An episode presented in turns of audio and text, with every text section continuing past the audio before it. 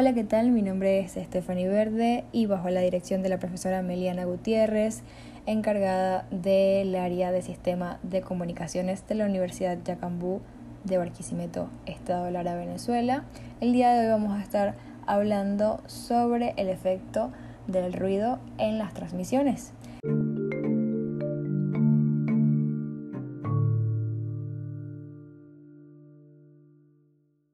En comunicación se denomina ruido a toda señal no deseada que se mezcla con la señal útil que se quiere transmitir. El ruido es un conjunto de señales extrañas que se introducen en el medio de la transmisión provocando alteraciones de amplitud y voltaje y variaciones de frecuencia. Un ejemplo muy común es cuando estamos en un avión y nos mandan a colocar nuestro celular en modo avión ya que este dispositivo puede interferir con la señal del avión.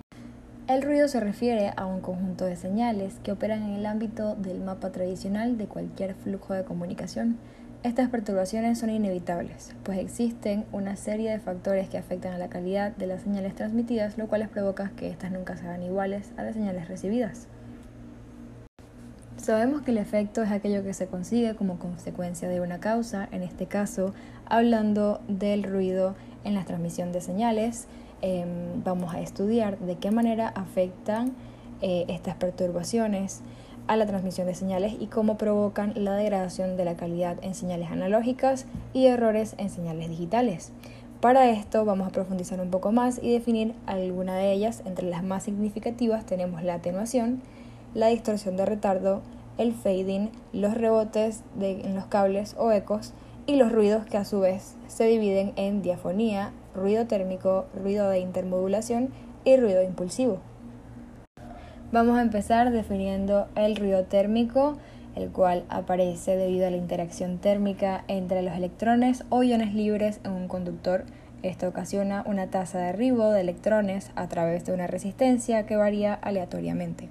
Con esto se modifica aleatoriamente la diferencia de potencial eléctrico o voltaje y el ruido térmico presenta en el dominio de frecuencia una respuesta uniforme o plana por todo un espectro.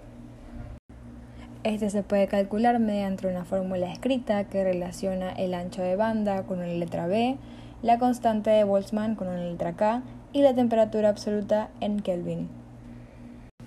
El ruido impulsivo o electromagnético es un tipo de ruido que es impredecible, puesto que siempre está presente en forma de sobresaltos o picos de tensión en el suministro de energía.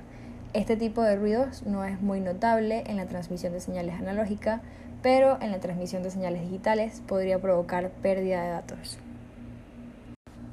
La diafonía, o también llamado crosstalk, se produce cuando las señales se transmiten en medios adyacentes donde parte de las señales de uno, producto del acoplamiento magnético que produce la corriente de la señal del mensaje, perturba la señal en el otro. Por ejemplo, el cruce de conversaciones en la telefonía analógica suele ocurrir cuando se acoplan los cables de pares y rara vez en cables coaxiales. No debe confundirse con las interferencias. Se produce por un acoplamiento capacitivo o inductivo entre dos cables próximos o pistas de un circuito integrado pudiendo acoplar señales no deseadas en sistemas de transmisión de datos o telefonía. Y finalmente vamos a hablar del ruido de intermodulación, el cual se produce en sistemas de transmisión no lineales, produciéndose la inserción de nuevas frecuencias, las cuales se adicionan o se restan con las frecuencias de la señal mensaje degenerándola. Se produce debido al funcionamiento incorrecto de los sistemas o por usar excesiva energía de la señal. Dicho esto, podemos concluir que el efecto de las perturbaciones en una transmisión varía según la naturaleza analógica o digital de las señales, mientras que en las señales digitales se reduce la velocidad de transmisión al aumentar la tasa de errores de bits, el efecto en una señal analógica consiste en que esta línea de transmisión introduce variaciones de amplitud y frecuencia, lo que degrada la calidad de la señal.